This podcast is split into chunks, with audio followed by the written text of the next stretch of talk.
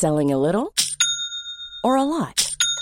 Shopify helps you do your thing however you cha-ching. Shopify is the global commerce platform that helps you sell at every stage of your business. From the launch your online shop stage to the first real life store stage, all the way to the did we just hit a million orders stage. Shopify is there to help you grow. Shopify helps you turn browsers into buyers with the internet's best converting checkout. 36% better on average compared to other leading commerce platforms because businesses that grow grow with Shopify. Get a $1 per month trial period at shopify.com/work. shopify.com/work.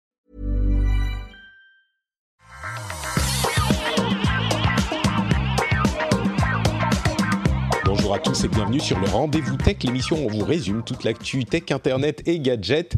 On va vous parler de plusieurs choses et pas que des conséquences du Covid-19. On va l'évoquer un petit peu aussi évidemment parce qu'il y a toujours des choses qui se passent dans ce domaine. C'est quand même euh, une chose qui influence toute la société. Mais ne vous inquiétez pas, on va aussi vous parler d'autres choses, de tech bien techifiante. On va parler d'Apple et de changements d'interface et de changements presque de concept pour son iPad Pro et son iPad en général, et puis d'autres petites updates qu'ils ont évoquées. On aura aussi des conseils pour bien gérer la classe à la maison et euh, des nouvelles de la tech en général. Et pour s'attaquer à tout ça, il y a d'une part bah, moi, Patrick Béja, et d'autre part, j'ai le plaisir de retrouver encore une fois Gaël euh, d'un côté. Comment ça va Gaël? Bah, salut Patrick, bah écoute, très bien, il fait beau. Très bien. On prend ce qu'il y a à prendre. fais, fais, gaffe, tu, tu popes encore sur ton micro, euh, tu, tu, dois avoir la bouche juste devant. Euh, mais oui, tu me disais euh, avant d'enregistrer, oui, toi tu es dans l'Oise, donc troisième semaine de confinement, c'est ça? Alors oui, de classe à la maison surtout, plus ouais. que de confinement. oui, c'est ça qui est le, le, plus intéressant. Et bien justement, on va en parler euh, dans, dans un petit moment. Et de l'autre côté, on a Mathieu Dos Santos. Comment ça va, Mathieu? T'es en forme?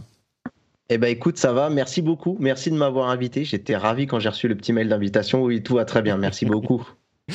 euh, tu es en région parisienne, toi, si je ne m'abuse. Exactement. Mais toi, il n'y a pas d'enfant, je crois encore, si? Si, il y a un enfant ah. en bas âge. Je fais partie de la team enfant bas âge. D'accord. 4 ans. 4 ans, ok, bon, voilà. 4 ans, je, je, me demande si c'est plus ou moins facile à gérer que le mien à 2 ans. Euh, je sais pas, mais bon, dans tous les cas, on est tous team enfant là pour le coup. Euh, exact. Ouais, c'est intéressant de voir que l'âge moyen de, du rendez-vous tech augmente. Je crois que c'est un peu comme ça que ça passe hein, partout, ça se passe partout. Mais... Eh oui, on eh est... oui. Depuis en fait, la nuit des temps. Le, les, les, animateurs, comme les auditeurs, sont des gens euh, pleins de sagesse et de euh, maturité. C'est ça qu'il faut comprendre. Euh, ce qui veut dire que on ne va pas du tout s'étriper sur ce que veut dire le Magic Keyboard pour l'iPad, étant donné que euh, on est tous raisonnables et on ne va pas faire de guerre de chapelle, évidemment. Ouf. Mais ah, je sais pas, je sais pas. Je crois que la maturité vient de partir de la pièce. Tout à coup, tout à coup. Bon, on va parler de ça dans un instant. Avant ça, j'aimerais tout de même remercier les gens qui soutiennent l'émission sur Patreon et notamment Alexandre Mignon, Julius, Analande, Gasparotto, Clovis Pion. Xavier Jacques Chaffron, Cubixman, Fabrice Tripot, Super Peanut 21. Attention, c'est pas une peanut normale, c'est Super Peanut 21. Super. Et Aurélien D. Merci à vous tous et à tous ceux qui euh, choisissent de soutenir l'émission. J'espère qu'on vous apporte, grâce à eux, un petit peu de bons moments et de bonne humeur dans cette période un petit peu difficile. Si c'est le cas, c'est les patriotes que vous pouvez remercier. Tiens, Alors, une petite anecdote, si tu oui. m'autorises sur les patriotes. Moi, je suis moi-même patriote, hein, comme ça, du coup, ça, ça, rajoute une petite couche. Et en fait, je crois que je n'ai jamais réussi à entendre un épisode où je suis cité. Ah je sais pas si c'est pareil pour les gens qui. Euh... Pourtant, tu vois, bon, je vais pas dire. Euh, J'essaie d'écouter le. Voilà, je suis assez assidu quand même, mine de rien. Uh -huh. euh, c'est peu. C'est rare que je rate un épisode, mais euh, je n'arrive pas à trouver mon Celui nom dans la... où tu es cité. Écoute, je, je l'ai fait par euh, ordre d'arrivée, donc à mon avis, euh, tu as dû être cité il y a un petit moment déjà. Donc, euh, je sais pas, peut-être qu'il faudrait remonter. Il fut une époque au tout début où j'avais carrément les numéros des épisodes dans lesquels j'avais cité chaque personne. J'allais dans mes fichiers euh, de référence pour noter les numéros, et il y avait des gens qui me demandaient ah mais est-ce que j'ai été cité? Je leur disais oui oui dans tel numéro. Alors ils pouvaient retourner écouter. Là, malheureusement, Mathieu, je t'avoue que ça fait un moment que je ah, ne le fais plus.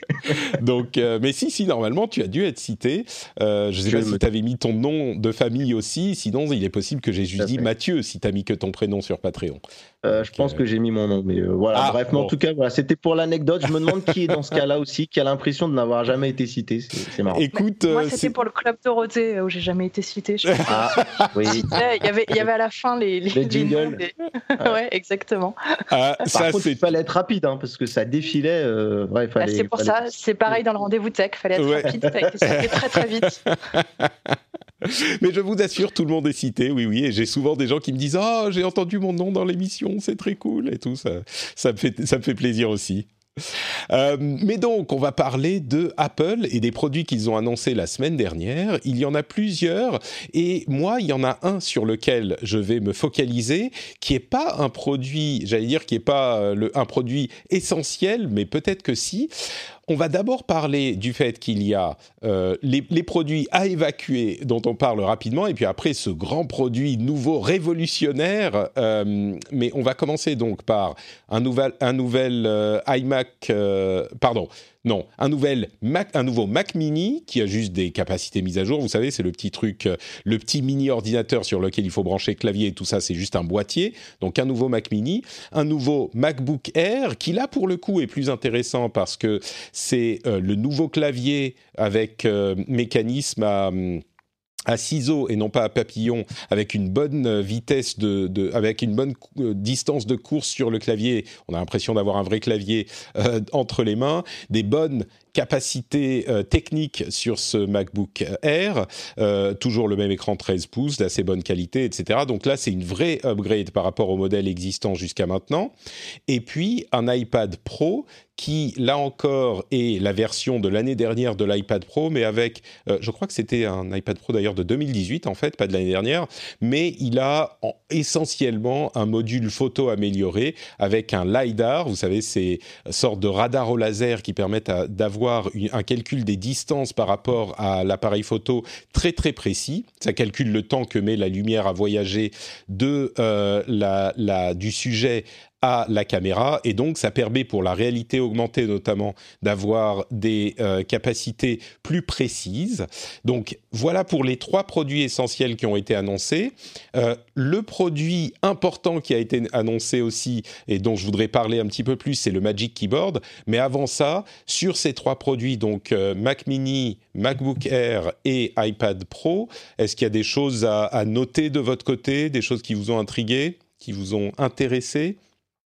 Ou pas du tout Alors, moi, ce qui m'a, ce qui m'a un petit peu frappé, c'est que pour le coup, euh, et ils ont pour l'iPad, ils ont décidé de pas mettre la dernière puce haut de gamme en date, euh, puisqu'on a une nouvelle puce A12S en fait, euh, Z pardon. Z, oui. Oui, Z, pardon, et qui c'est assez assez drôle de voir que bah ils en sont encore à amortir peut-être cette cette nouvelle puce. Je m'attendais vraiment à ce qu'ils mettent les voilà ce qu'on a, ce qu'on retrouve sur un iPhone 11 Pro et, euh, et, du coup, ça, c'est assez, drôle. Et un dernier point aussi qui est, euh, selon moi, euh, problématique sur ce produit, qui casse un peu peut-être la magie du produit. C'est qu'on est sur un iPad qui peut être que 4G et non 5G. Après, on sait que Apple euh, ben, travaille sur ses puces 5G et qu'ils ont l'air de vraiment quand même bien se prendre la tête puisque ils n'ont pas l'air d'être très satisfaits de ce que Qualcomm euh, leur propose et qu'ils ont racheté une division de Intel pour faire aussi leurs propres antennes. Bref, en tout cas, tout ça, tout ça a l'air euh, bien bien compliqué et, pour un produit aussi. on va dire qui se renouvelle beaucoup moins fréquemment qu'un smartphone où on a tendance à se laisser un petit peu aller. ne pas mettre de 5G, c'est un petit peu compliqué, je trouve.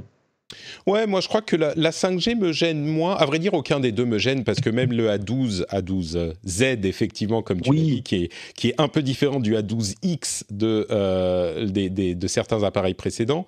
Euh, je dirais que les appareils sont tellement puissants déjà, ça me gêne pas énormément. On faisait déjà du montage, euh, du montage 4K par exemple sur les iPads, c'était possible. Il n'en reste pas, pas moins que, comme tu le signales, euh, les iPhone 11 de l'année dernière ont le processeur A13 et les, les iPads, enfin l'iPad de cette année a le processeur A12Z. Donc euh, peut-être que c'est une version customisée pour. Il faudrait que je regarde les détails du silicone, mais qui est customisé pour mieux fonctionner avec un iPad. Mais oui, c'est intrigant, on va dire, euh, que l'appareil n'ait pas eu le dernier je ne pense pas que ça affecte énormément les, les performances, euh, parce qu'on a déjà des performances satisfaisantes de toute façon. Donc, euh, ouais, encore une fois, je pense que la, puce, on va dire, c'était peut-être un petit peu pour taquiner, mais c'était juste pour, pour que les gens euh, aient l'information. Et après, moi, vraiment, c'est la 5G avec notamment toutes les promesses qu'il y a autour du, du, cloud gaming et tout ça. Je trouvais que c'était dommage. C'est voilà parce qu'un appareil comme ça euh, se prêterait bien à un Stadia ou un, le service de Microsoft le XPass si je dis pas de bêtises. Euh, alors c'est le Game Pass et le XCloud. Game Pass, pardon. le XCloud qui va, sera sans doute intégré au, Game Pass bientôt. Ouais. Plus dans cette optique-là, parce que je me dis que les gens gardent quand même euh, des, des iPads très longtemps. Hein, je sais qu'il y en a qui ont gardé, par exemple, leur iPad 2 super longtemps. Donc bon, euh, pour le tarif demandé, euh, l'effort sur la 5G aurait été bien. Après, il y a une question, je ne sais pas si tu as regardé, ça c'est autre chose, un autre sujet, euh, notamment le LiDAR. Il y a, alors il s'agirait pas d'un laser, il serait plus, s'agirait plutôt de la version Light Detection and Ranging au lieu du Laser Detection and Ranging. Alors je ne sais pas si ça a un vrai impact. voilà, est-ce qu'il n'y a pas un peu tromperie sur la marchandise au niveau du nom? Euh, parce que en fait, les deux se disent hein, techniquement. Mais après, est-ce qu'il y a une différence entre les deux, que ce soit un laser ou de la lumière? Voilà, je pense que bah. Dans l'usage, ça posera pas de souci, mais je, chipote un peu. Hein. Tu m'as demandé de te chatouiller. Euh, c'est vrai. Bon, dans les deux cas, le laser ou la lumière, c'est de la lumière, mais peut-être que le laser est dirigé, c'est peut-être pour d'autres usages. Euh, mais bon, en tout cas, effectivement, on verra sur les sur les résultats dans la réalité augmentée.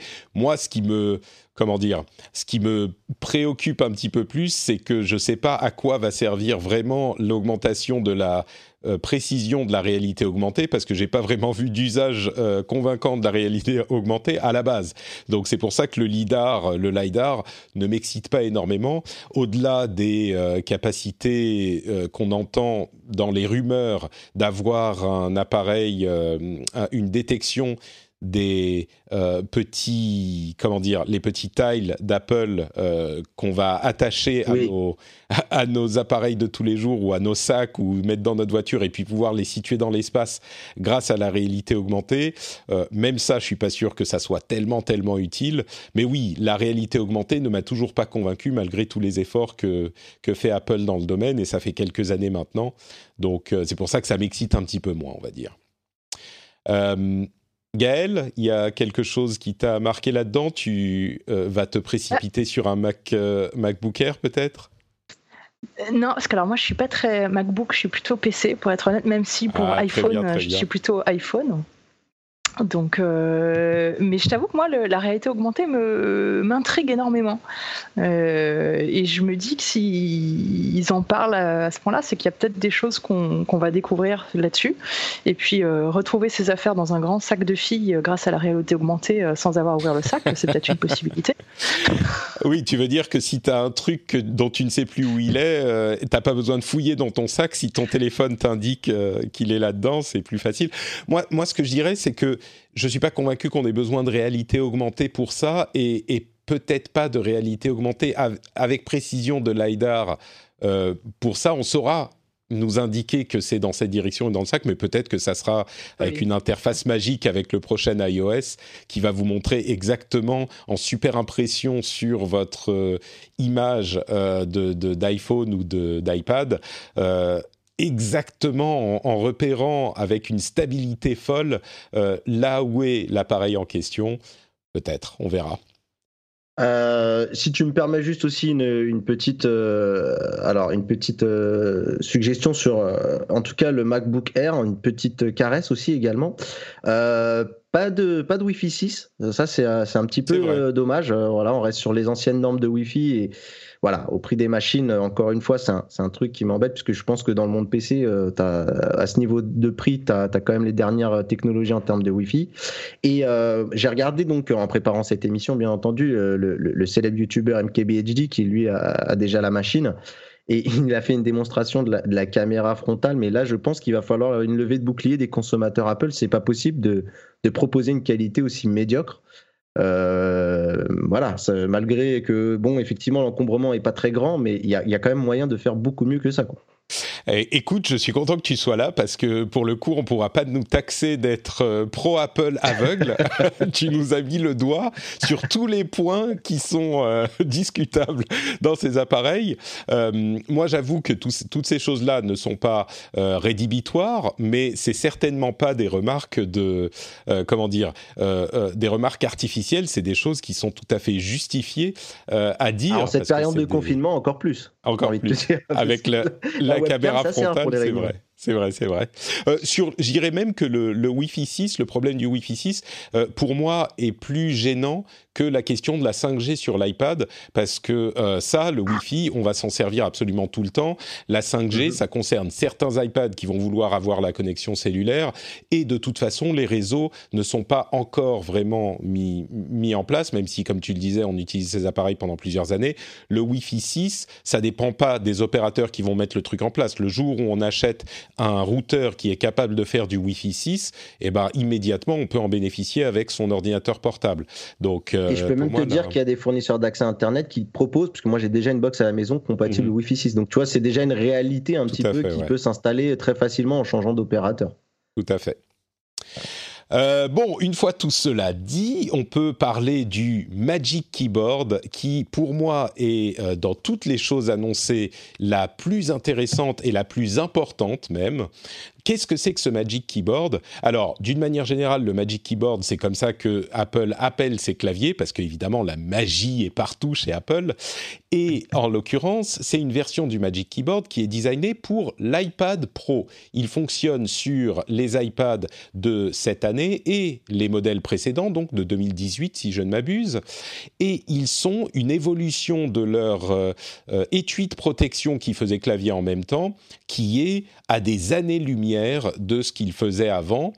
Euh, ils seront vraiment en vente dans, on va dire, euh, deux mois, on, estime à peu près, et ils seront vraiment pas donnés. C'est un étui. Alors, tenez-vous bien, ça va encore donner des attaques cardiaques à certains, mais il coûte quelque chose comme 400 euros euh, pour les. voilà. Vous achetez, un, iPad à ce prix-là, quand même. Exactement. C'est un, un, iPad pour ton iPad. Euh, et, mais ça transforme vraiment la manière dont on utilise l'iPad. On avait euh, des remarques, euh, des rumeurs sur certains éléments depuis un moment, à savoir le support du euh, pointeur de souris universalisé sur l'interface d'iPadOS et un trackpad sur cet étui. Le truc, c'est que l'étui a en fait, il est, composé de deux moitiés qui se referment sur l'iPad comme un livre et une moitié est aimantée et donc tient l'iPad euh, debout comme un écran, et l'autre moitié, c'est le clavier avec un trackpad. Et euh, la moitié qui tient l'iPad comme un écran, elle se divise en euh, deux morceaux, enfin elle se divise, elle se sépare pas, mais elle se plie, de manière à ce qu'on puisse orienter l'iPad à l'angle qu'on veut. Donc il n'y a pas deux angles préétablis. Euh, c'est vraiment, on peut orienter à l'angle qu'on veut.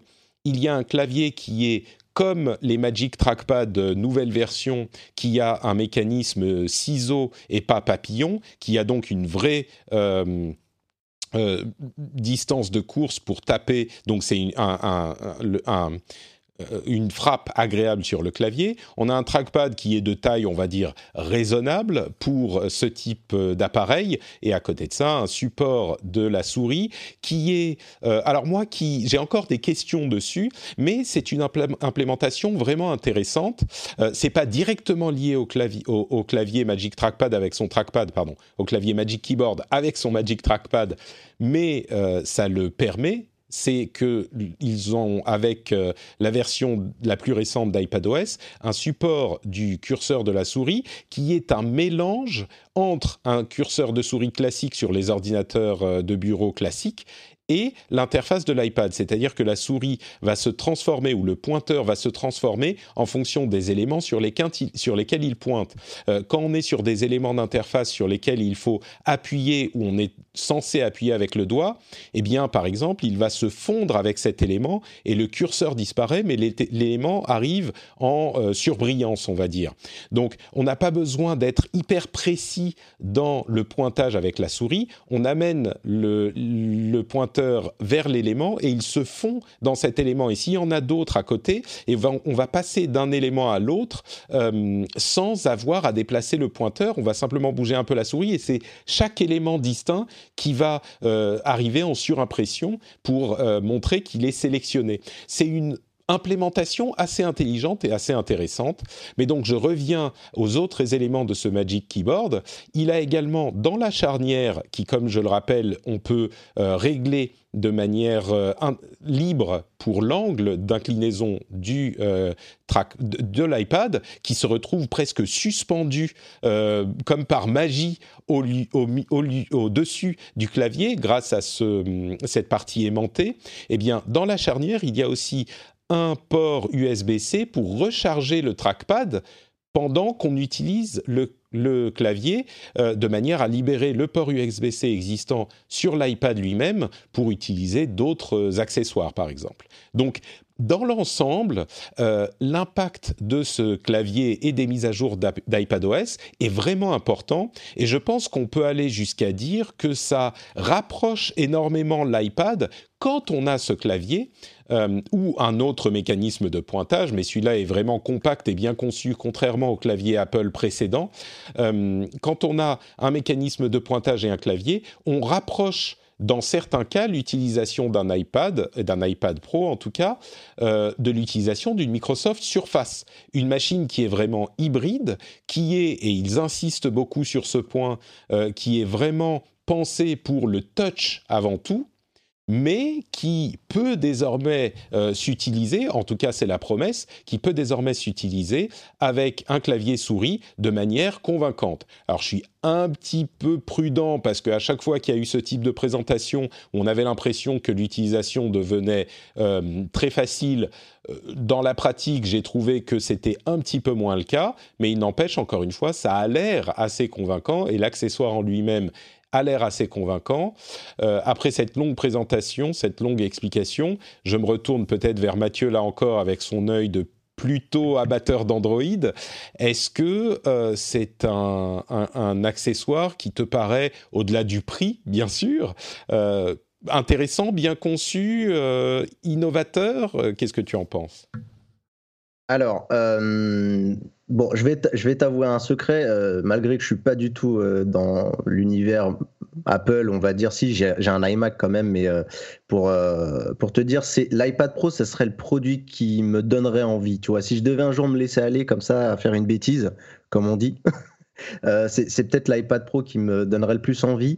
Euh, bah, en fait, euh, ce Magic Trackpad, ce Magic Keyboard, on va y arriver, pardon, justement contribue à, apporter un peu plus de voilà d'envie, parce que pour le coup, c'est marrant.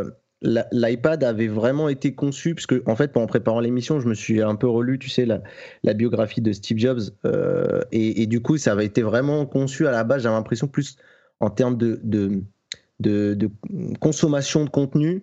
Euh, Steve Jobs s'était fait d'ailleurs un petit peu détruire par la presse pour, sur le premier iPad parce que justement euh, Apple était connu aussi pour, pour la création euh, au niveau art, tu vois, au niveau voilà ce genre de choses. Et, là du coup on arrive un petit peu à, la forme en même temps qui euh, j'ai l'impression que Steve Jobs aurait peut-être le plus détesté, mais en même temps celle qui était le plus attendue par les journalistes quand tu relis un petit peu les premières critiques du premier iPad. Donc là, on y arrive. Pour, pour en revenir vraiment au sujet que, que tu mentionnes, moi j'ai l'impression d'ailleurs quand tu me l'as décrit, que tu me décrivais un, iMac mini, et, et, on sent la convergence de plus en plus arriver avec ce, justement ce Magic Keyboard qui, euh, qui casse encore plus les barrières et qui même va chasser, j'ai l'impression, sur les terres du, du fameux MacBook Air je regardais encore un petit peu le clavier pendant que tu parlais. C'est fou euh, ce que le clavier. Euh, tu as l'impression que tu pourrais le brancher sur un Mac, que ça fonctionnerait. Euh, voilà, toutes les touches sont là. et ça, c'est assez, c'est assez dingue. je me pose la question sur le port USB-C, sur la charnière. Je me dis, il précise que c'est pour recharger l'iPad Pro, mais quelque part, quelque chose me dit que si tu branches un disque, peut-être moyen que ça fonctionne aussi. Je suis pas euh, convaincu parce que ça passe du coup par le par la connexion qui est qui doit être sur le dos de l'appareil mhm. ou entre les deux. Je, je suis pas convaincu qu'il y a cette connexion pour euh, faire passer les données, mais peut-être, c'est possible, oui, c'est possible. On, on testera une fois que quelqu'un l'aura entre les mains. Euh, pareil également, là où je vais te rejoindre sur bah, le côté très cool du, du produit, c'est que notamment quand tu nous as expliqué un petit peu la partie pointeur. Je me suis dit, tu sais quoi, à mon avis, ils ont dû regarder chez Microsoft et c'est là où ils ont dû avoir un peu mal, tu vois. Euh, cette façon d'avoir ce pointeur intelligent qui, est capable de, s'ajuster en fonction euh, de, de l'élément auquel tu es, je me dis, c'est exactement ce que Microsoft aurait dû faire avec les, avec les surfaces, notamment, ou tout ce qui est hybride, où euh, quand tu passes, on va dire, dans la partie touch, chez Microsoft, il aurait fallu que ce pointeur se deviennent intelligents et s'adaptent euh, parce que bah voilà, on sent bien que c'est forcé, l'expérience elle est forcée là où elle, elle me semble bien bien bien pensée chez Apple. Bah, c'est euh, un oui. C'est un truc en parlant de ces machines hybrides, effectivement. Euh, j'ai vu beaucoup de gens dire Ah, enfin, je vais pouvoir me débarrasser de mon Mac et utiliser juste l'iPad. Mais c'est là que moi, ça me pose un petit peu un problème philosophique. C'est si on transforme, j'en parlais il y a quelques épisodes, si on transforme l'iPad en Mac, quel est l'intérêt d'avoir une distinction entre les deux appareils? Alors, c'est une question que sur laquelle je force un peu le trait parce que je comprends le fait que l'iPad reste un produit euh, touch avant tout et de nombreux euh, de nombreuses personnalités du monde de la tech se sont avancées pour dire non, ce n'est pas qu'Apple abandonne, c'est qu'ils euh, font, ils donnent une adaptabilité à l'iPad qu'ils n'avaient pas, mais ça reste avant tout une tablette et une tablette touch et c'est son, concept premier. Mais il n'empêche, je ne peux pas m'empêcher, peut-être que quand j'aurai testé la chose euh, moi-même, je serai plus mis à l'aise, mais je ne peux pas m'empêcher d'avoir dans un coin de la tête cette petite voix qui me dit, mais est-ce qu'on n'est pas en train de bâtardiser, et pour faire un anglicisme francisé, euh, l'iPad pour le transformer en quelque chose qu'il n'aurait pas dû être, je ne sais pas. Non, mais euh, je suis d'accord avec toi en fait. le truc, c'est que des fois, les gens de la tech on a tendance à voir les choses sous ce prisme-là et on occulte, je pense, complètement les, utilisateurs euh, donc grand public. Hmm. Et moi, j'ai envie de te dire, je sais pas, peut-être si tu me rejoins là-dessus, que j'ai l'impression qu'un jour, iPadOS deviendra l'OS un peu grand public. Euh, et c'est pour ça que d'ailleurs, j'ai l'impression que même au niveau de Google, ça s'active, notamment avec le projet Fuchsia, parce que j'ai l'impression, tu sais, c'est, euh, tu sais, quand tu te refais l'histoire, les, les, premiers systèmes d'exploitation, c'était de la ligne de commande. C'était vraiment, euh, voilà, très, euh, il fallait être un barbu pour pouvoir les utiliser. et on a rendu ça de manière user-friendly avec les interfaces graphiques qui sont arrivées. Et je pense que c'est une erreur de pas se dire que les OS vont continuer à évoluer. On est trop mmh. bloqué, macOS, Windows, on, a trop euh, et on, je pense qu'on rate le coche de ce que eux sont peut-être en train de voir à, long terme, c'est-à-dire qu'un jour, eh ben ces OS là qu'on utilise tout le temps sur nos sur nos smartphones deviendront peut-être la norme. Et on continuera quand même de garder euh, euh, macOS ou Windows un peu comme un comme ce qu'on aurait aujourd'hui sur un Windows Server, tu vois des trucs de barbu. Pour les barbus et pour les gens qui ont besoin de voilà de d'avoir la main sur tout dans un OS. Mmh. Et, je pense que cette réflexion, nous deux, on se fait. Je pense qu'on est en accord là-dessus. Tu me dis si je me trompe. Oui, oui, je crois aussi, effectivement. Je crois qu'il y a peut-être une question de principe euh, que, que j'ai pas envie de dépasser, de me dire non, l'iPad c'est de ce côté, l'autre c'est de l'autre côté, et c'est comme ça que c'est. Et, je m'accroche peut-être un peu trop à ce principe, c'est possible, mais c'est marrant parce que en disant ce que tu dis, tu rejoins un peu euh, euh, la philosophie, en tout cas, de Steve Jobs, qui voulait faire de ces OS-là des OS vraiment encore plus grand public que ce qu'on a aujourd'hui avec les ordinateurs. Et peut-être que pour arriver à ce résultat, il faut les faire un petit peu évoluer, comme on l'a déjà vu avec les systèmes de fichiers, avec les changements de l'interface graphique, pour les amener à assez de versatilité pour qu'ils soient utilisés par plus de monde de manière professionnelle. Ce qui est certain, c'est que les interfaces euh, mobiles sont déjà les interfaces du grand public, mais euh, certaines utilisations restent euh, difficiles.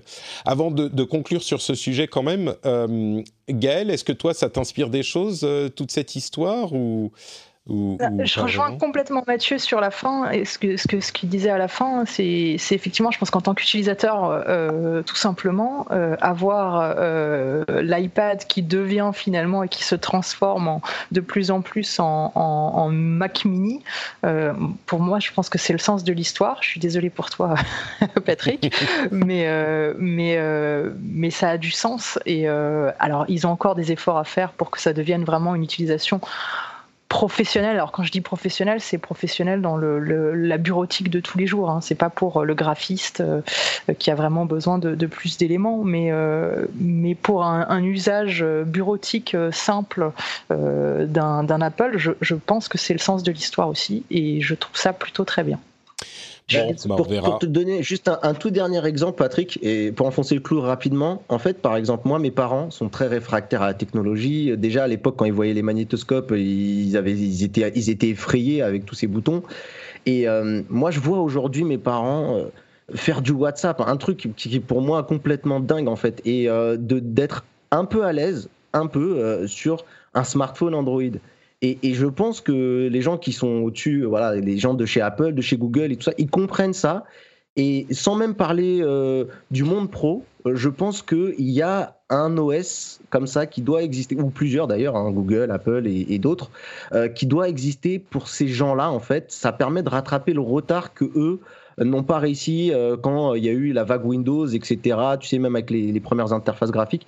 Et, et, je pense, en vraiment à penser à ces gens-là, que ben, c'est la solution ce type d'OS. Mmh. Voilà. Moi, j'ai plus envie de bah donner à mes parents un truc euh, qui est sous iPad OS ou sous Android que de donner un truc sous Windows, en fait. Bah, non, mais qu'on ne se méprenne pas. Je suis bien d'accord sur le fait que ces OS sont plus simples. Mais ma préoccupation, justement, ma question, c'est est-ce que si on complexifie ces appareils qui sont simples, est-ce qu'on les rapproche de, euh, des, OS de bureau classiques euh, et est-ce qu'on n'est pas en train, justement, de perdre les bénéfices de cette simplicité? C'est ça ma question. Tu vois, si on transforme macOS, on lui rajoute une souris, un système de fichiers, un clavier, euh, des éléments d'interface un peu complexes. Bah, si on le transforme, on le rapproche de macOS. Euh, ah. Est-ce qu'on va pas perdre Oula, Gaël, on a du, des parasites. Est-ce que tu peux te muter quand tu quand tu parles pas, s'il te plaît? Ça serait cool. Euh, donc voilà, moi j'ai peur qu'on perde cette complexité, cette simplicité. Mais ce qui est sûr aussi, c'est, j'entends bien ce que vous dites, et il faut lui faire gagner en versatilité à ces appareils et peut-être qu'Apple est en train de trouver le bon, le bon équilibre. Et ça, on, le verra dans les semaines et les mois à venir. Euh, bah retournons un petit, peu, un petit peu vers Gaël, justement. Ah, juste quelques dernières remarques sur euh, Apple. Euh, il semblerait que, d'après les différentes sources qu'on entend, euh, la fabrication des appareils de la rentrée soit repartie. la Chine, comme eux, ils sont restés chez eux, ils sont pas sortis dans les parcs pour boire des coups. ils sont en train de relancer la production dans les usines et euh, il pourrait visiblement être prêt pour les livraisons, euh, en tout cas du côté de Foxconn euh, et des constructeurs principaux pour les livraisons de l'automne. Donc on verra. Bon, puisqu'on évoque à demi-mot tous ces sujets, Gaël, toi tu nous disais, ça fait un petit moment que c'est la classe la classe, l'école à la maison. Et tu voulais nous parler de quelques ressources que tu as pour aider les gens qui sont dans cette situation aussi? Ouais, c'est ce que effectivement je t'évoquais. J'ai multiplié mes casquettes et euh, je suis. Euh, j'aime dire que maintenant je suis une digital mom, entrepreneur et teacher working from home. Donc ça fait euh, ça fait beaucoup de choses à faire à la fois. Je pense que je suis clairement pas toute seule dans cette situation. J'ai une semaine d'avance effectivement sur le reste, étant étant dans l'Oise. Et du coup, voilà, j'ai créé une petite une petite page Facebook qui s'appelle Ma classe à la maison. Et vraiment l'objectif, c'était un moi de partager toutes les ressources que je connais, que je trouve, parce que c'est aussi euh, de par mon métier euh, euh, que, je les, que je les connais bien, et de partager aussi bah, l'expérience, les bonnes pratiques ou moins bonnes pratiques hein, aussi, mais ayant l'habitude de la tech et de se servir du numérique, bah, j'en vois plein qui sont effrayés de télétravailler déjà rien rien que ça, ça les effraie.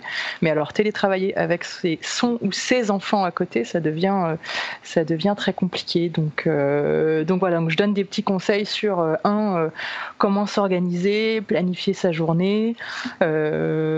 Voilà, moi ce que j'avais commencé à faire, c'était de faire des organisations très très comme à l'école en essayant de, suivre le planning de l'école euh, exactement. Et puis je me suis aperçu que ben, en fait il fallait pas vouloir trop en faire.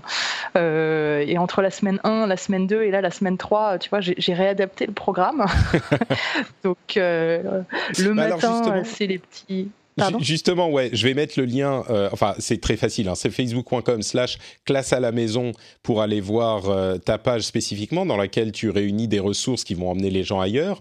Mais euh, si tu dois donner quelques conseils comme ça, les gens qui en veulent beaucoup pourront aller voir la page. Mais quelques conseils au moins essentiels. Qu'est-ce que tu dirais aux parents qui sont dans cette situation? Bah, le conseil numéro un, c'est un, planifier votre journée. Euh, moi, ce que j'ai fait, c'est un petit tableau blanc affiché euh, euh, parce que ça rassure les enfants. Donc, mmh. même si le, planning il change dans la journée, rien que le fait qu'ils aient le planning dans la journée, c'est super important. et deux, c'est le deuxième gros conseil, c'est de se dire, bah, il faut aussi apprendre en jouant. Donc, il faut pas culpabiliser, de se dire, mon Dieu, je l'ai fait jouer, je le fais pas, je lui fais regarder la télé, c'est pas bien. Il y a plein, plein de ressources vidéo. Il y a quand même le secteur EdTech qui s'est quand même beaucoup mobilisé euh, pour mettre des ressources gratuites. Il y en a vraiment dans le monde entier, donc c'est ce que j'essaye de répertorier un peu pour les petits, les moyens, les grands. Euh, il y a beaucoup de choses même à la télé. Aujourd'hui, en France, on a France Télé qui met à la télé des, enseignants euh, pour le primaire le matin, le collège l'après-midi, qui fait cours carrément à la télévision pour ceux qui n'ont pas Internet. donc ça, c'est pas mal de, choses intéressantes. Et bah, il y a plein de, webinaires qui sont gratuits aujourd'hui. Donc c'est vraiment c'est aller chercher un petit peu tout ça. Il y a même YouTube. Je trouve que c'est une bonne initiative de YouTube pour le coup qui a fait une page qui s'appelle euh, Learn with YouTube. Et en fait ils ont mis toutes les vidéos euh, d'apprentissage bien euh, répertoriées parce que c'est pas facile de s'y retrouver dans YouTube. Donc ça c'est intéressant. Les opéras qu'on peut faire à la maison, les musées qu'on peut faire à la maison. Il y a quand même beaucoup de choses. Donc voilà. Et un, un autre conseil aussi, c'est de se garder un peu de temps pour soi. Euh, parce que si on doit travailler, c'est de réussir aussi à, travailler d'un côté et laisser les enfants de, l'autre. Donc, euh, bah, faire de la vidéo ou du jeu pour les enfants, c'est important. Et la dernière expérience que j'ai pu faire, euh, bah, je pense qu'il y en a partout dans le monde. Tout le monde se fait des apéros virtuels. Je ne sais pas mhm. si, vous en avez fait. Moi non, mais mais genre, j'ai des amis autour de moi qui l'ont fait. En fait, en fait moi, j'ai pas d'amis, donc c'est plus facile. Je, suis, en confinement depuis longtemps. Donc. Euh. Voilà, moi j'ai fait apéro virtuel, mais j'ai surtout fait pour mon fils, et ça c'est mm. super intéressant. Euh, c'est la récré virtuelle. Donc en fait, on mm-hmm. casse la journée en, en, deux, et après le déjeuner, euh, avec les enfants de sa classe, on a organisé bah, au travers de, des outils qu'on a. Hein, ça peut être WhatsApp, Zoom, Facebook Messenger. Enfin, il y, y, a énormément d'outils pour pour pouvoir le faire, et euh, on se fait 30 minutes où les enfants de la même classe se voient. Euh, alors au début, les cinq premières minutes, au tout début, la première était un peu bizarre, ils savaient pas trop quoi se dire, et puis ils ont fini par euh, se montrer euh, leur leur chambre, leurs jouets, leurs animaux de compagnie pour ceux qui qui en avaient. Donc c'est assez rigolo. En plus, en tant que parent, t'as l'impression d'être une petite souris à la récré. Ouais, dis-moi. C'est pas c'est pas le bordel parce que s'il y a 25 personnes sur un WhatsApp ou un Skype ou bon pas Skype, c'est des trucs de vieux, mais un truc comme ça c'est pas. Ouais. Zoom, on a utilisé Zoom, qui est très Mais bien. Mais c'est pas le bordel parce que tout le monde se met à parler en même temps? Alors, jusqu'à présent, ils n'ont jamais été euh, toute la classe réunie entièrement au ah. même moment. Euh, donc, c'est souvent, euh, tout le monde vient pas tous les jours. Donc, en général, nous, c'est allé jusqu'à une dizaine. Et à une dizaine, franchement, ça va. Ils, ont, ils arrivent, alors c'est un petit peu le bordel, mais comme dans une cour de récré, hein, finalement. j'ai envie de te dire. Donc voilà, et je les ai même vus, alors le mien il a 7 ans, euh, euh, se faire des, des battles entre euh, Alexa et OK Google quand même, par interposer. Donc la discussion avait commencé en mode, ben moi j'ai Alexa à la maison et elle m'aide beaucoup, ah ben moi j'ai OK Google et, il est plus fort qu'Alexa, ah ouais? Ah mais c'est terrible, c'est plus... mon papa il a une plus grosse voiture. La voiture de mon papa, exactement. C'était ça avant, bah maintenant c'est c'est moi, mon OK Google, il est plus fort que ton Alexa. Donc ils sont des battles comme ça. On vit une drôle d'époque. Hein. ouais, on vit une drôle d'époque. Assez... Mais c'est assez mignon et, et c'est super important parce que, alors bon, le mien il est tout seul, donc je voulais pas qu'il devienne mougli à la maison, à, juste être en, en, interaction avec le chien.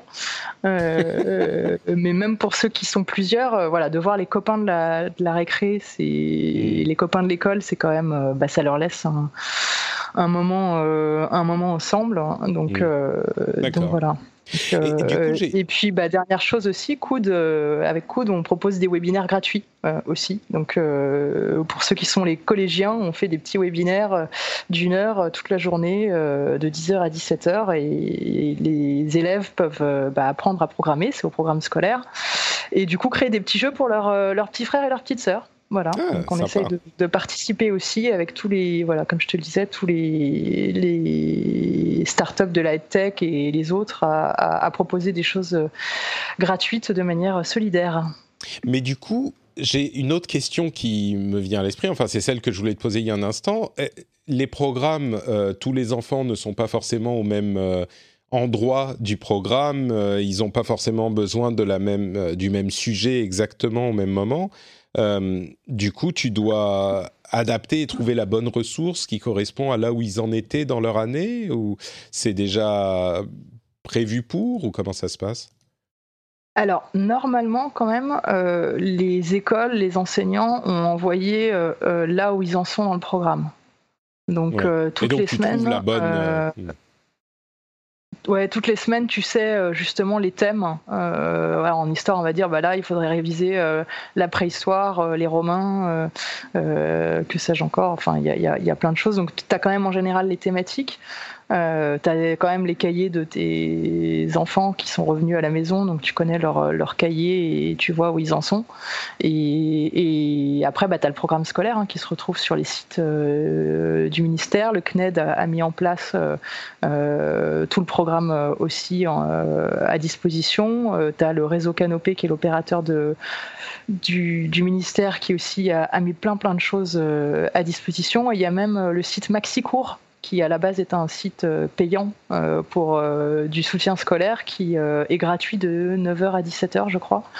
voilà, où pareil, tu as, plein, accès à plein d'exercices, de, vidéos.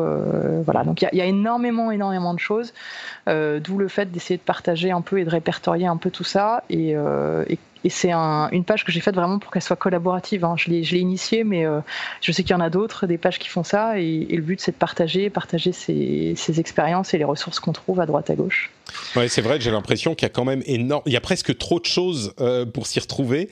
Donc, euh, bah, une page pour indexer tout ça et pour donner des conseils. Bah, la tienne, c'est ma classe à la maison et on mettra, comme je le disais, le lien dans les notes de l'émission si vous voulez aller y jeter un coup d'œil. Euh, bon, bah écoutez, on va arriver à la petite pause dans l'émission. Euh, une petite pause pour vous rappeler que cette émission est soutenue grâce aux patriotes, aux gens qui euh, décident de venir sur patreon.com slash rdvtech et de donner quelques sous. si vous écoutez depuis un moment, si ça vous fait passer un bon moment, si ça vous distrait, si ça vous change un petit peu les idées ou si ça vous est utile, eh ben, pensez peut-être à aller sur la page qui est dans les notes de l'émission et puis euh, vous dire, euh, bah voilà, pour moi, pourquoi pas, je vais moi aussi contribuer à euh, faire avancer l'émission et à ce qu'elle se fasse, à ce qu'elle continue à exister.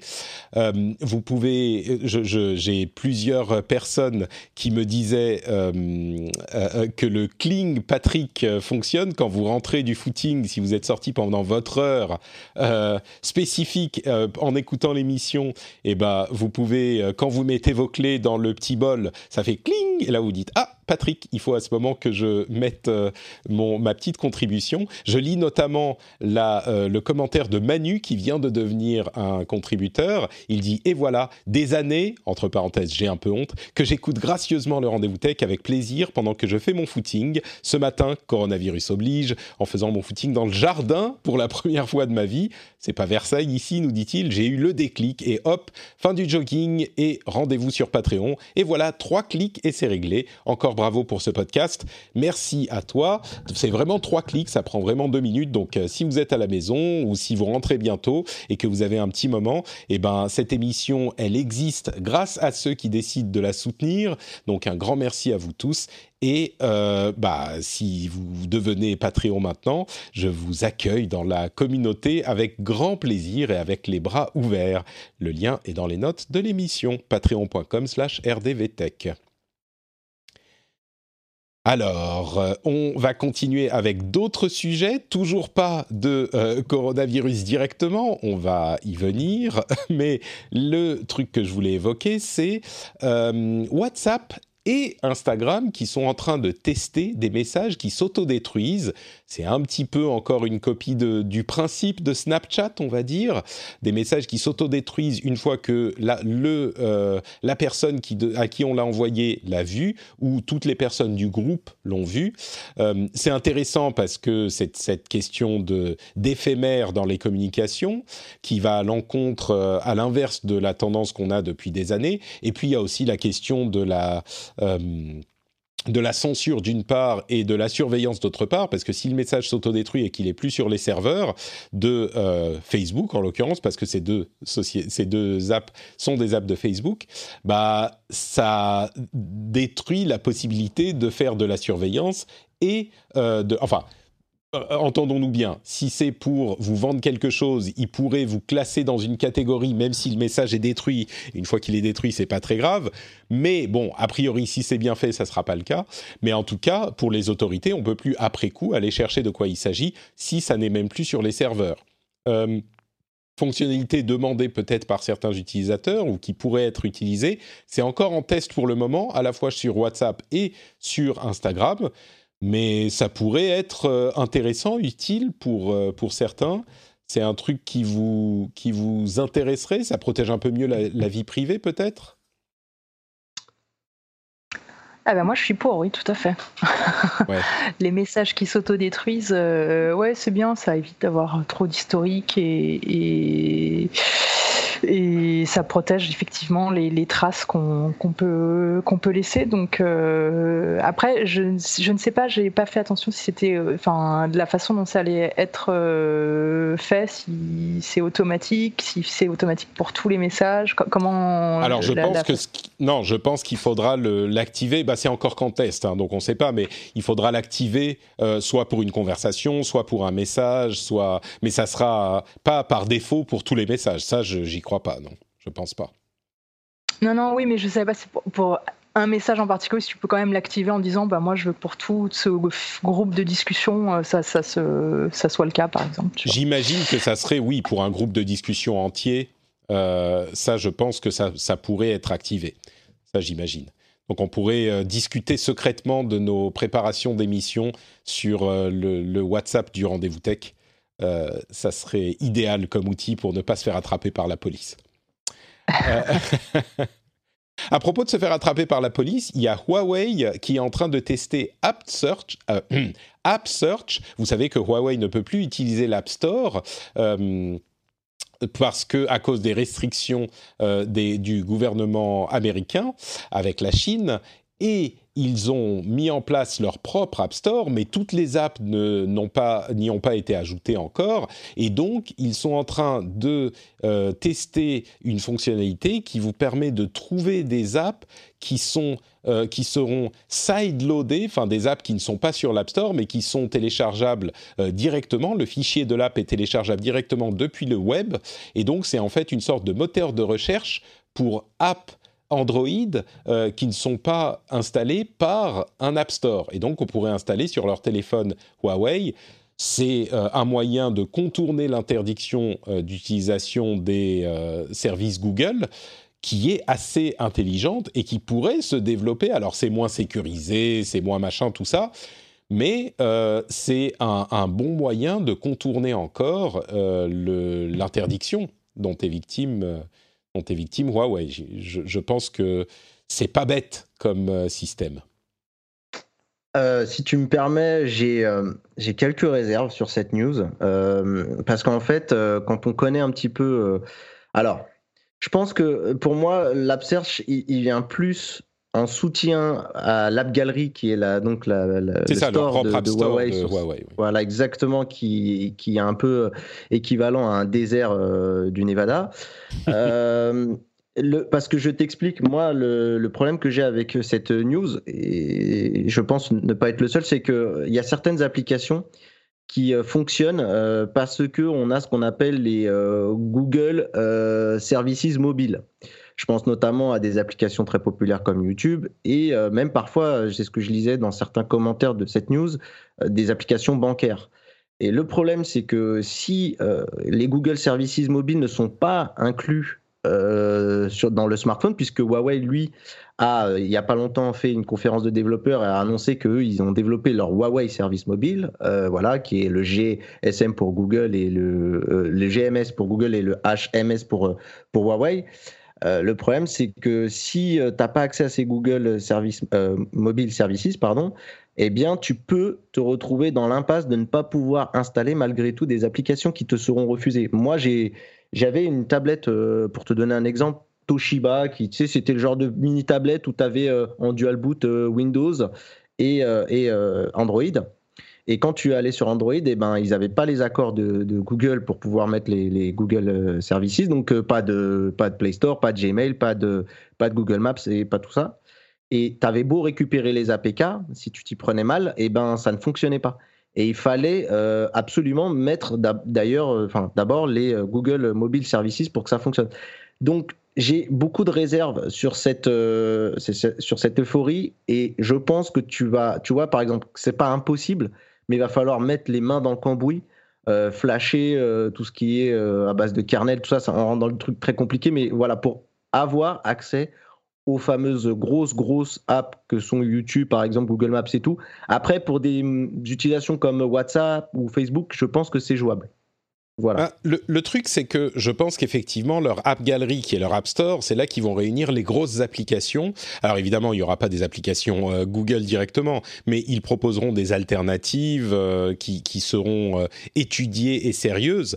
Là où l'App Search, comme tu le disais, vient en complément de App Gallery, qui tout ça est encore en développement, hein, mais ça vient pour les petites applications, pour les petits pour les petits développeurs qui n'ont pas forcément ni le temps ni l'envie de euh, proposer leur application sur l'App Store de Huawei.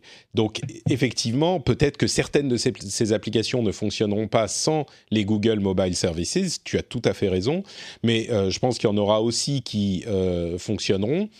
Et celles-là, euh, c'est des applications qu'on n'aura pas forcément la possibilité de retrouver sur l'App Store de Huawei. Donc c'est un moyen de combler, de colmater euh, les trous et les, et, les trous de leur nouvel OS en fait. Et si aujourd'hui mmh. c'est pas convaincant, peut-être que si la situation dure, ce qui ne sera peut-être pas le cas, mais dans deux ou trois ans, le système sera un petit peu plus rodé et fonctionnera un peu mieux. Après, après le, ce que je veux dire par là, c'est que on est d'accord que l'idée est bonne et qu'il fallait la faire, bien entendu, euh, mais ça, ça risque de poser. Est-ce que tu penses qu'un smartphone aujourd'hui peut se passer euh, ah d'un Google Maps, euh, d'un YouTube, tu vois, des, des, des, choses qui sont tellement une colonne vertébrale aujourd'hui. voilà, moi je, moi je, je, suis pour que les gens je suis pas pro Google plus que ça non plus. si les gens veulent se passer des services Google, mais on l'a bien vu, tu vois, avec des juste des Windows Phone à l'époque qui, qui sont vraiment retrouvés fusillés à cause de ça peut-être même plus que parce qu'il manque la petite application euh, que tu utilises gentiment, euh, voilà.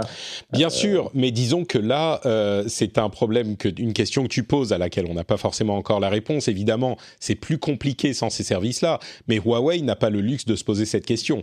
Huawei, ils sont dans cette situation maintenant et il faut qu'ils trouvent des solutions autant qu'ils peuvent pour pallier à la situation. Évidemment que ça serait plus simple pour eux si euh, on pouvait avoir euh, à la fois Google. Disons que euh, je crois que je te rejoins d'une certaine manière en disant que si vous n'êtes pas quelqu'un qui sait qu'un téléphone Huawei va vous convenir, dans ces conditions, euh, c'est plutôt des téléphones à éviter. C'est pas qu'on peut se dire pour un consommateur lambda, ah bah il y a AppSearch donc c'est bon, j'aurai toutes mes apps de toute façon. Là, euh, je te rejoins tout à fait. D'autant plus que ce type d'utilisation utilisation peut faciliter les infections par des applications malveillantes et ce genre de choses qui ne sont pas euh, vérifiées. Donc oui, oui, sur, sur ce point, c'est très loin d'être une situation idéale pour Huawei, on est, on est tout à fait d'accord. Et, cette situation, juste pour terminer, on voit bien qu'elle est vraiment là, mise en place, et on sent bien le, tout, quand même l'importance qu'on peut avoir, nous, Européens, puisque les tests sont effectués en Allemagne, et que c'est vraiment en fait ici la sauvegarde, on va dire, du vivier de consommateurs euh, européens plus que par exemple en Chine ou, ou ailleurs, parce qu'ils sont absents du, marché américain. Oui, en, en, Chine ou ailleurs, de toute façon, quand on parle d'alternatives au service Google, bah, ils en ont déjà une bonne tripotée. Donc, oui, euh. tout à fait. Euh, juste une petite remarque en passant pour euh, continuer à, à évoquer l'aspect biaisé de l'intelligence artificielle à ce stade et de la reconnaissance. Euh, bah on parle de reconnaissance faciale souvent, mais on se rend compte que même la reconnaissance vocale est biaisée, puisqu'on a vu une étude qui nous explique que la reconnaissance vocale, donc la reconnaissance de parole, des outils d'Amazon, Apple, Google, IBM et Microsoft rate 19% des mots chez les personnes blanches contre 35% des mots chez les personnes noires. Donc là encore, comme pour la reconnaissance faciale et peut-être même d'une plus grande, euh, avec une plus grande proportion, euh, il y a une euh, inégalité dans la manière dont le deep learning traite les données de personnes de différentes ethnies. Alors, comme pour la reconnaissance faciale, on imagine que c'est dû à une moins grande euh, disponibilité des exemples qui sont utilisés pour entraîner ces euh, modèles, mais il n'empêche, les résultats sont là et ils sont bons à garder à l'esprit. Disons que là, ça a quand même une euh, des conséquences moins graves que pour la reconnaissance faciale, qui est utilisée euh, parfois par des services de police et des autorités. Là, on pense que c'est plutôt pour les outils euh, comme euh, bah, les trucs qu'on évoquait, les assistants intelligents, etc. Donc c'est plus frustrant, mais ça n'a pas à moins qu'il y ait une utilisation à laquelle je ne pense pas, ça n'a pas les conséquences plus graves qu'on évoque avec la reconnaissance faciale. Euh, bon bah écoutez, on va conclure avec quelques sujets sur euh, ce qu'il y a autour de la pandémie, euh, quand même, hein, parce qu'il faut qu'on se tienne au courant sur ces choses-là aussi. D'abord, vous, vous avez peut-être suivi l'épopée de l'attestation pour pouvoir sortir pendant le confinement, qui a d'abord été utilisable sur les smartphones et puis finalement non. Si vous posiez la question de savoir pourquoi finalement on n'a pas le droit d'utiliser cette attestation sur son smartphone, il y a trois raisons. D'abord, euh, c'est un problème de sécurité. Ça peut créer des euh, incitations au phishing euh, en vous proposant un outil qui va vous le faire ou etc.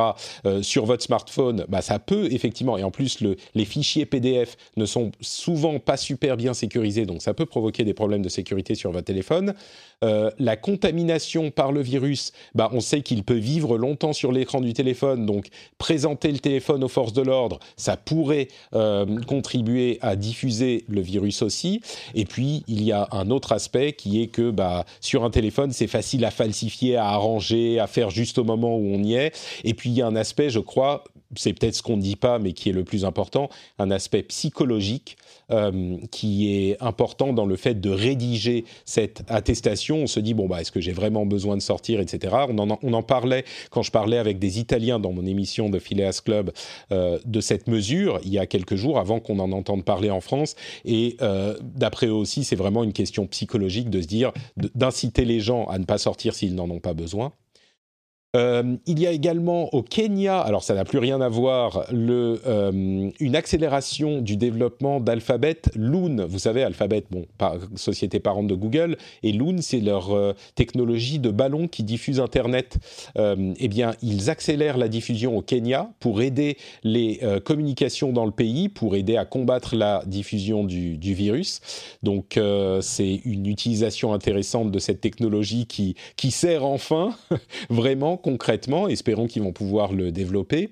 Et puis une autre chose à évoquer également, euh, le fait que avec toutes les questions de confinement et de télétravail, euh, on, aurait dû l'évoquer peut-être la dernière fois, mais euh, une chose à garder à l'esprit en plus des bonnes choses à, retenir pour bien télétravailler, comme s'habiller le matin par exemple, c'est le fait que les attaques vers les réseaux d'entreprise se retrouvent beaucoup plus efficaces quand on travaille de chez soi et d'autant plus dans ces moments de, euh, dans ces moments de, de, situation tellement particulière. Donc encore plus que d'habitude, euh, soyez bien euh, nos faits de, des problèmes que ça peut poser. S'il y a un truc un petit peu louche qui arrive dans votre boîte mail, euh, réfléchissez à deux, trois, dix fois avant de cliquer sur la pièce jointe, etc., etc. Pensez bien à, à votre sécurité informatique encore plus, encore plus que d'habitude dans les conditions dans lesquelles on est aujourd'hui.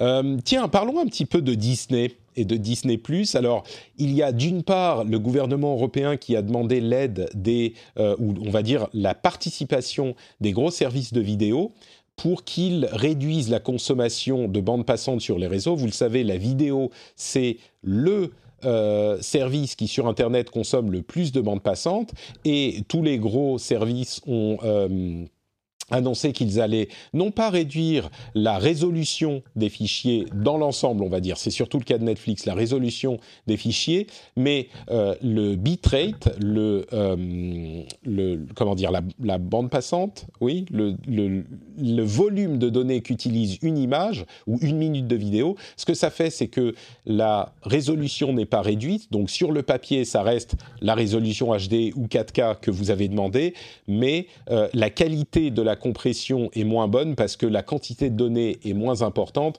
donc on peut avoir une image d'un petit peu moins bonne qualité. YouTube a fait un truc qui est un petit peu différent, ils réduisent la qualité, la résolution par défaut qu'ils vont servir, même si on peut sélectionner une résolution plus élevée. Euh, Apple TV a aussi réduit le bitrate, la qualité des vidéos. Sur Apple TV, je pense que ça joue pas énormément sur la quantité de données utilisées en Europe, parce que bon, c'est genre bon, merci Apple, c'est gentil, mais vous représentiez 0,0001%, euh, donc euh, merci, c'est toujours bon à prendre, mais voilà. Et puis surtout, l'Europe et la France ont demandé à Disney de participer avec Disney+. Disney+ aura un taux de un, un bitrate réduit en Europe et le lancement est décalé en France pourquoi? Parce que, en fait, contrairement à Netflix ou d'autres fournisseurs de, services, euh, Disney n'a pas les euh, serveurs en Europe et les serveurs locaux qui permettent de réduire la quantité de données qui passent par les câbles euh, sous-marins entre l'Europe et les États-Unis. Netflix envoie tout directement des États-Unis, contrairement à Netflix et d'autres qui ont des serveurs en Europe.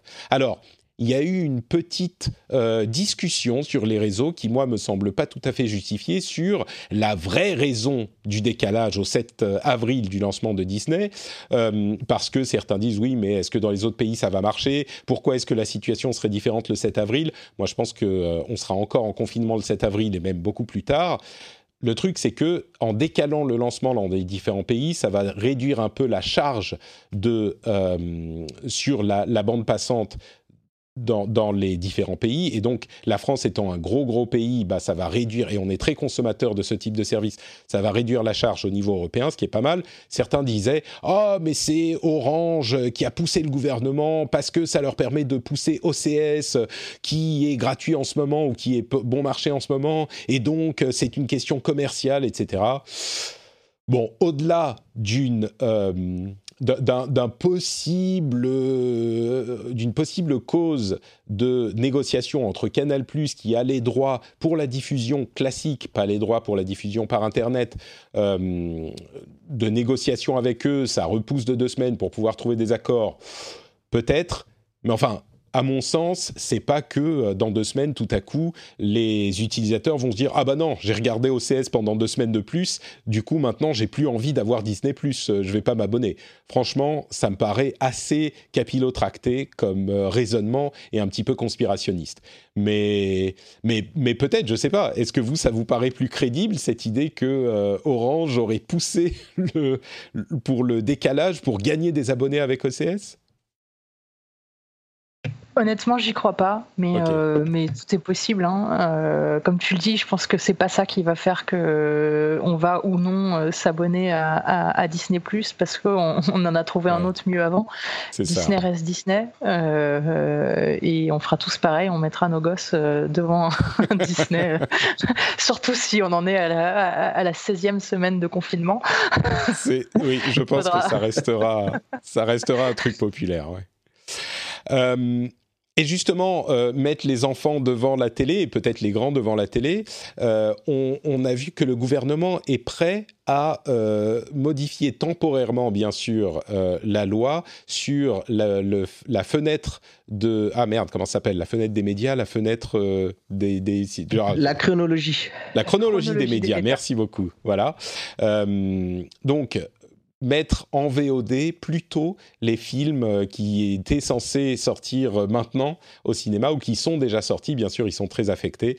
Euh, aux États-Unis, ils sont en train de réfléchir très sérieusement à les rendre disponibles tout de suite, puisque pour un prix plus élevé, bien sûr, pour on va dire une vingtaine d'euros ou peut-être même plus, un film qui était censé être au cinéma.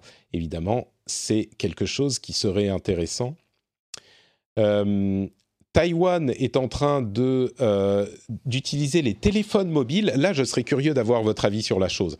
Les téléphones mobiles pour s'assurer que les quarantaines sont respectées.